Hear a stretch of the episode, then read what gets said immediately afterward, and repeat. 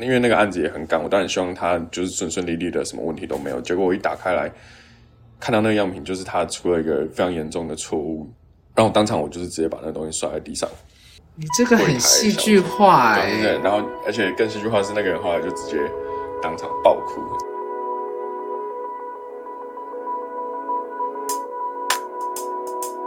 我们要欢迎各位朋友收听今天的质感生活。今天情感生活，我们要为大家访问的是 Eric，请 Eric 跟大家打个招呼。哎、h e l l o 大家好。好，那我们要请 Eric 跟我们用三个词形容一下你自己。嗯，我觉得第一个是细节控，然后嗯理性跟感性兼具，然后心思比较敏感，三点三个形容词吧。理性跟感性兼具，听起来是很完美的人。如果完美的话，是他可能他们可能可以合作的很好，但是如果这两个他遇到这个两个思考或者是情绪遇到冲突的时候，那个就会比较纠结。听起来就是你蛮常会情绪纠结的，就是对啊，有时候会想，而且你又是敏感的人。对，好，细节控怎么说？你生活中哪些事情很重视细节？像我的工作是工业设计师，那基本上我们我们的工作会很需要敏锐的观察力，然后把日常生活中我们遇到的有趣的小细节，像是看到特别颜色啊，它的造型的线条，比方说像汽车的流线，或者是家具的材质等等，我们都收进我们的头脑里面，然后在工作的时候把它加以整合，最后产出送到每位消费者的日常生活中。那你从小就这么关注细节吗？还是有什么环境你？因为我的父母亲都是设计师，那有些人会说这个是基因啊、遗传啊，我觉得还好。但是在我的生活中，从小我父母会刻意去训练我，比方说去买菜的时候，去观察颜色的变化，然后去看它的不同蔬菜水果的纹理啊，或者是我们蔬菜水果的纹理，对啊，像丝瓜，可能它就会表面就会比较粗糙嘛。那丝瓜的绿色跟青苹果的绿色跟西瓜的绿色之间的差别，他们会很刻意的去要我去看跟去想。你就是现在流行的那种美学教育要向下扎根。对，算是吧。对，OK，那我想环境跟你本身的特质都有更立体化你的这些个性吧。因为我知道你家里面你不是唯一的小孩嘛，对，你还有一个妹妹嘛，对，妹妹在这个训练下目前是没有走设计类吧？对啊，但是她她她也是可以把她的那些生活的质感 handle 的蛮好的。OK，那我们下次请质感生活，就是也可以再做一集访问你妹妹这样。对对对，好，那你可以跟我们介绍一下你的念书的经历。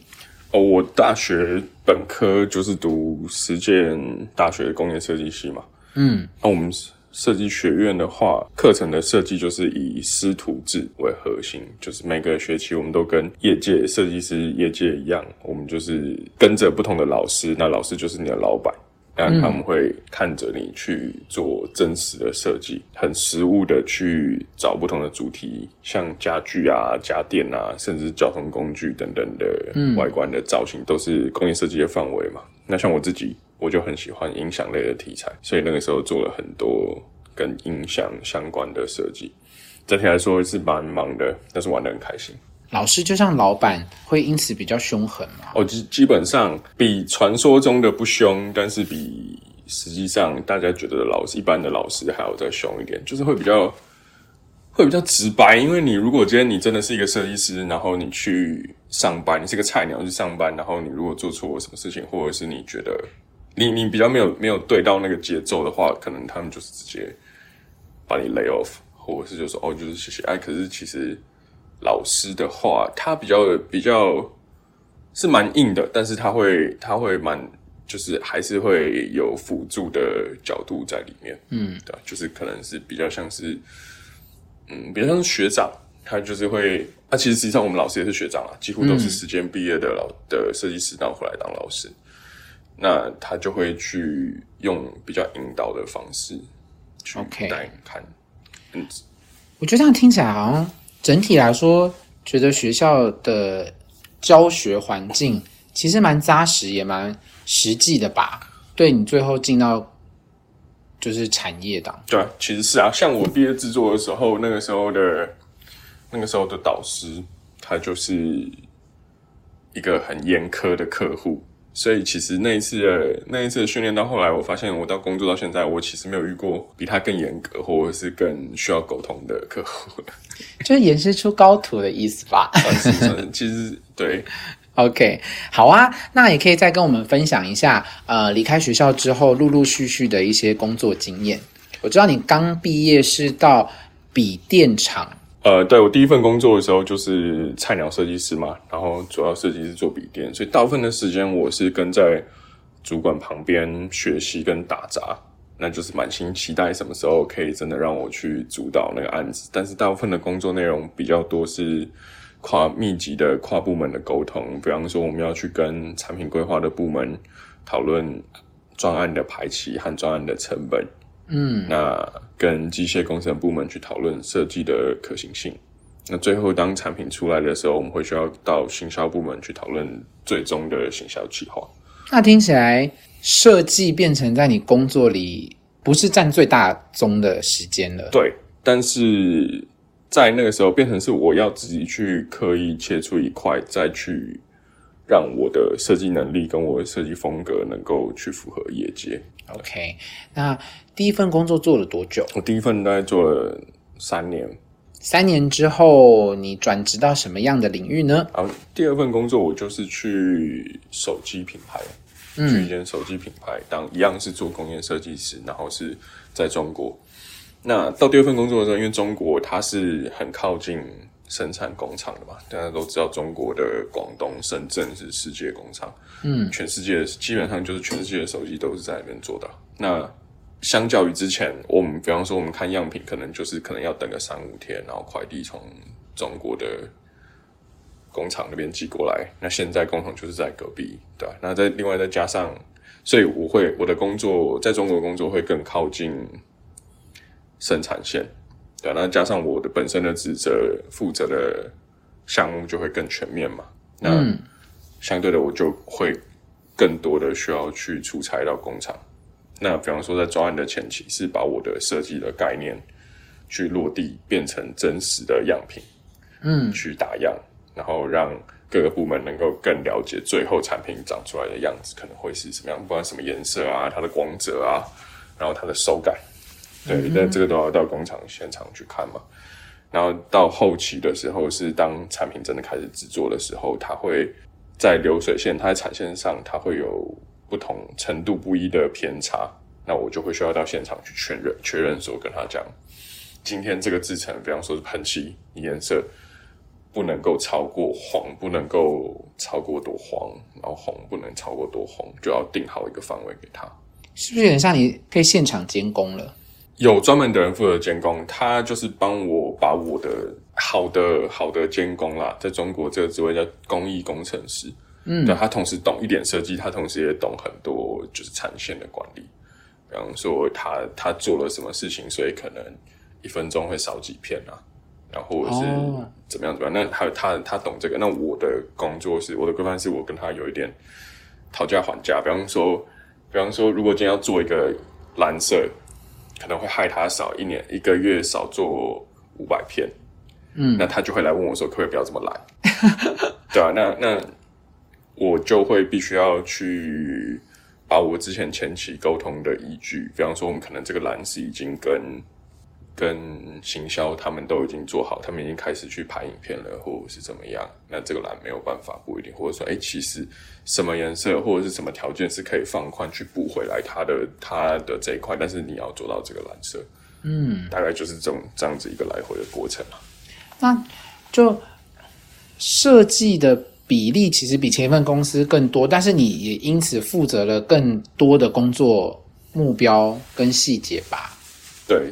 其实应该设计比例本身是差不多，就是你做设计其实就是这样啦，要做的事情就是这一些，但是后面第二份工作负责的细节会比较多。OK，那你在中国的公司做了多久呢？在中国最后是待了两年，然后进到回来台湾，到我现在第三份工作。嗯，那我现在的工作是在一个做音乐器材的新创公司。怎么说音乐器材的新创公司，但是是新的音乐器材吗？呃，品相本身不是新东西，但是因为我们是做一开始是先做软体，我们就是做吉他的效果器的 APP，那后来加入了硬体做软音整合，比方说你吉他你可能需要接音响啊，那你可能也会需要有一个控制器、录音界面，嗯，这些我们在做，我负责的比较偏向这一块。那你从工业设计师的角色，就是进到这个公司，对，目标是要让它的外观更更好看，还是更怎么样吗？外观好看是一个是一个部分，我可以我可以做我的能力可以帮到我们公司的部分，就是因为大家如果有玩音乐的话，可能会比较像是可能会比较有感受，就是大部分的录音器材或者是音乐奏源，比方说音响，大概就是长一个黑黑的塑胶盒。那我们公我们我们公司的产品是做直电商直销，不是那个不是那个什么东升东升东差直销那个，是我我们就是直接对我们就是直接对到客户端，所以产品本身它的吸引力，它跟吉他跟音乐产业的文化够不够融合？那这个在设计端相对的重要。那另外一方面比较多，大概可能占我工作九成的部分是去研究音乐器材跟人之间的行为。嗯行为，你这一说是要优化大家使用这些音乐器材的体验的感觉吗？对，就是比方说像手机的话，你大家都知道，就是你把它从口袋拿出来，然后呢用手指头划一划，那它就是跟人所有的相关了。顶多就是啊，看你口袋放不放得下，或者是会不会太重。那笔电也差不多类似的情况，都是很固定的使用模式。但音乐器材的话，它就会有应用到不同的情境。它今天还有可能是在弹吉他，它有可能是在公园弹，它有可能是躺在沙发上弹，它还有可能在一个演出的小舞台弹，那都会有不一样的状况，或者是甚至到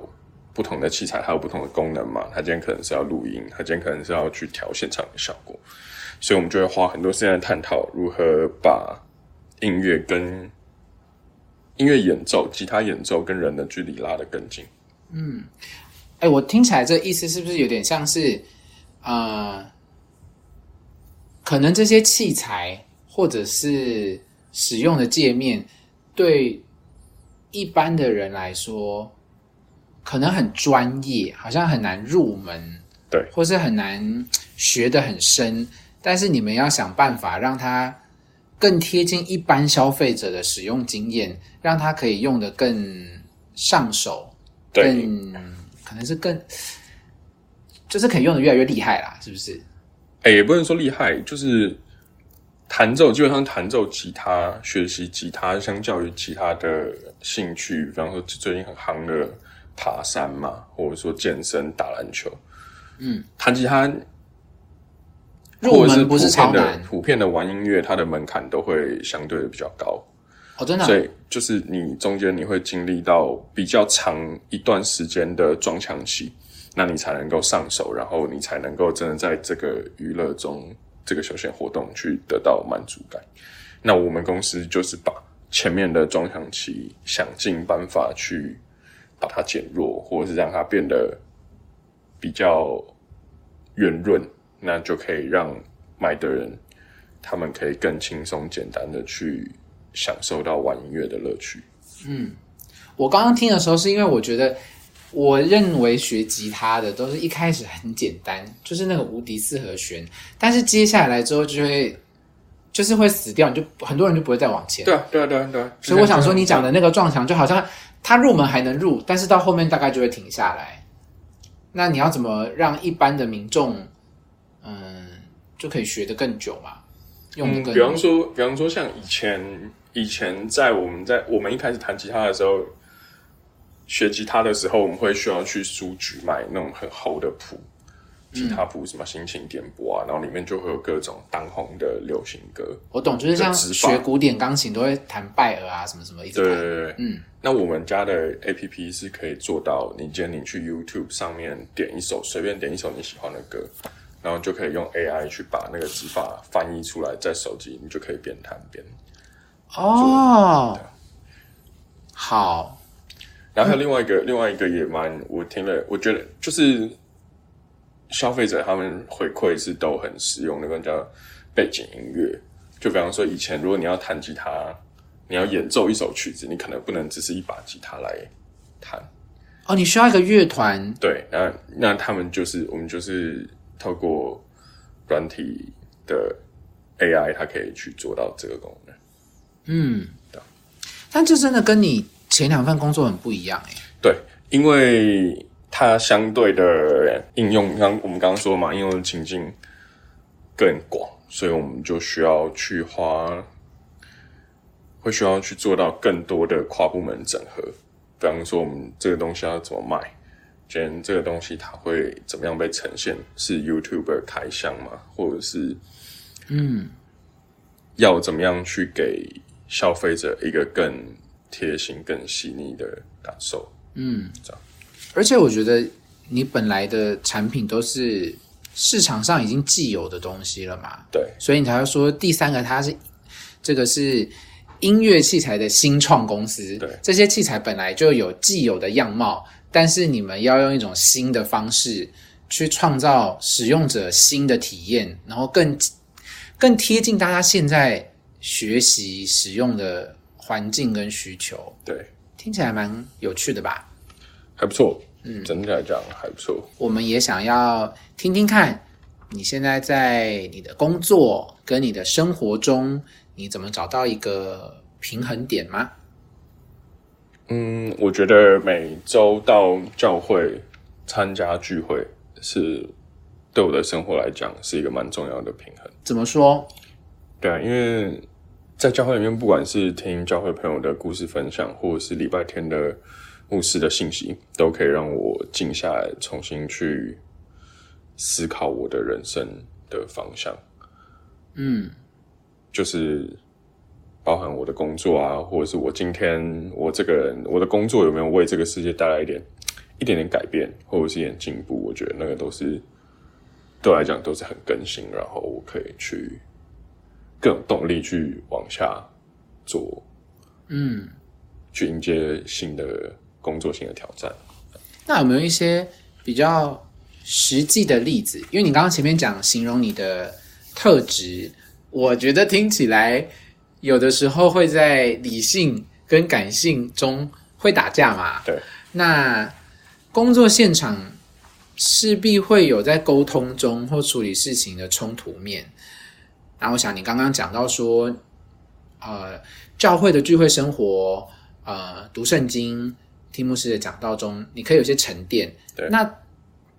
会有没有一些经验是会改变你、影响你在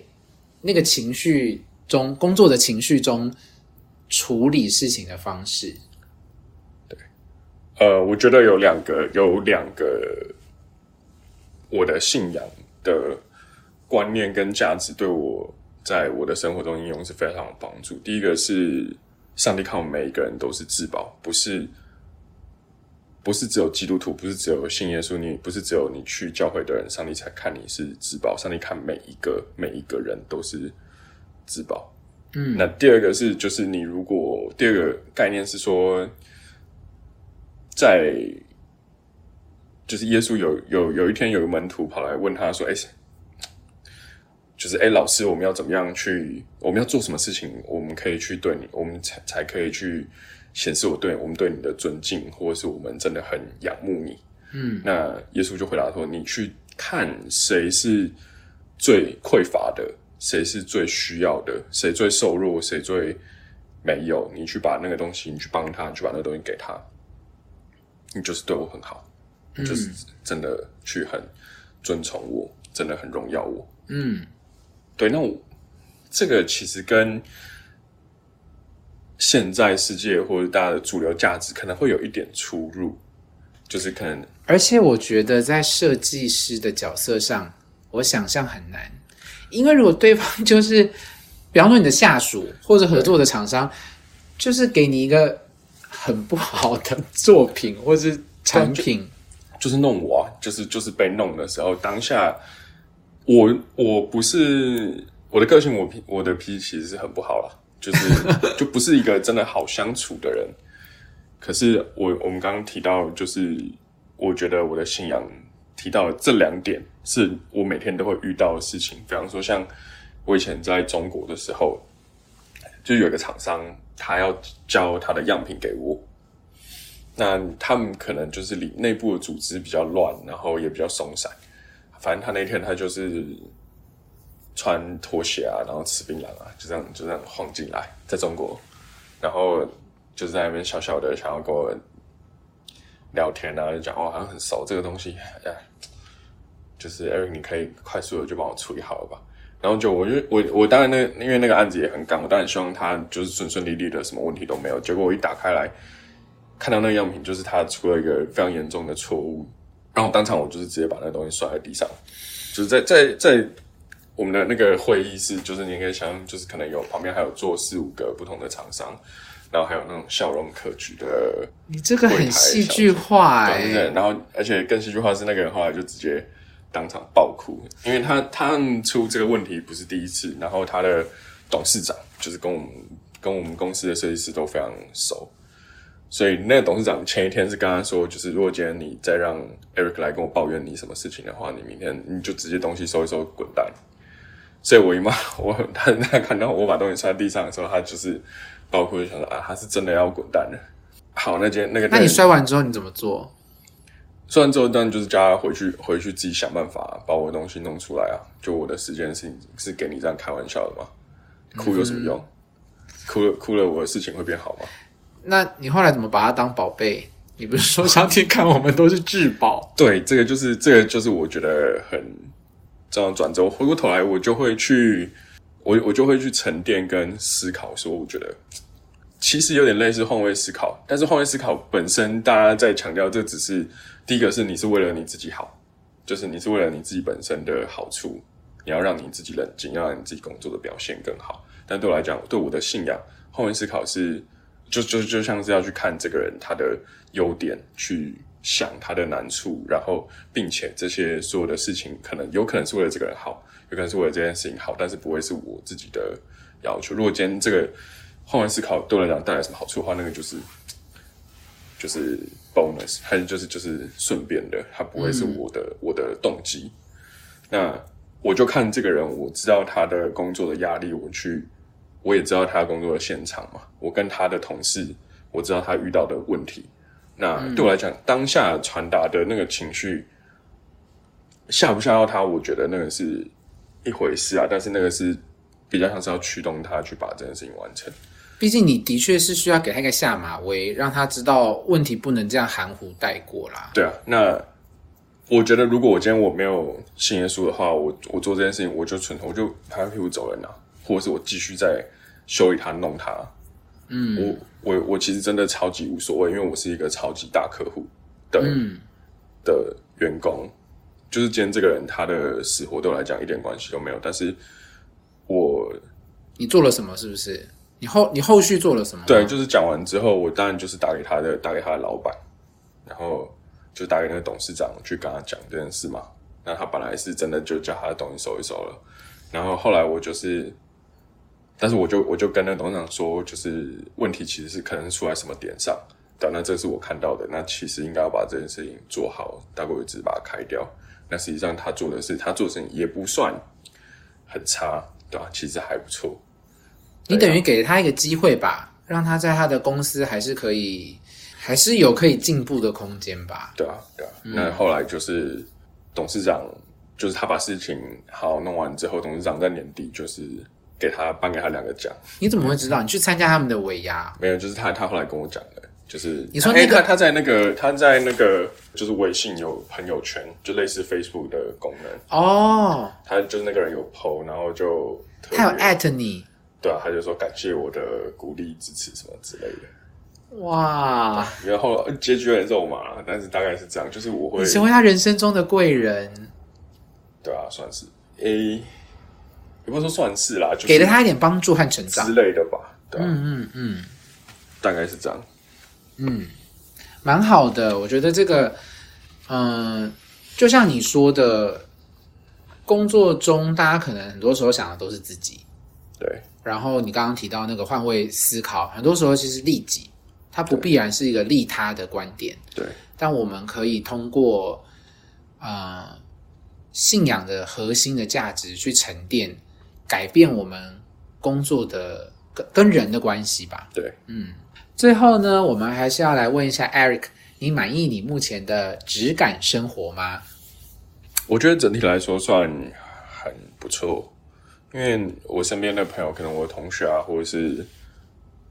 对，就是我的同学，他们可能会把，即使他们是做设计，但他们可能兴趣志不在此，那他可能就会觉得啊，每天上班就是打开计时器，然后看我到底时间到了一秒，我都不想多做，然后下班就会投入他可能真正的喜好，可能摄影啊，或者是投入他的家庭之类的。设计师可以打开计时器准时下班吗？诶，如果今天你去一个，你在一个生意比较持平，或者是产业比较同质化，比较就是啊，大家做什么我也做什么啦，就是，对，就像比游泳比赛，常听到的一句话就是说啊，比赛不就是这样，就是你比游泳，你你游泳，他也游泳啊，就是这是游泳比赛，但实际上你真的要做到一件事情，你要把它做好，比方说。游泳是一种移动的方式嘛，你可能会有更快、更好、更便捷、更安全的移动方式，对？那如果都是比游泳的话，你可能就可以准时下班。那你如果那个公司要去想怎么更快的到达的话，那可能会需要多花一点时间。看来你的工作本身就是你的兴趣。对，因为我觉得可以在我的工作可以带给大家惊喜，然后把更好、更便利的生活带给消费者。我觉得这个是我工作最大的成就感，也是我个人最大的兴趣。谢谢 Eric 今天的分享。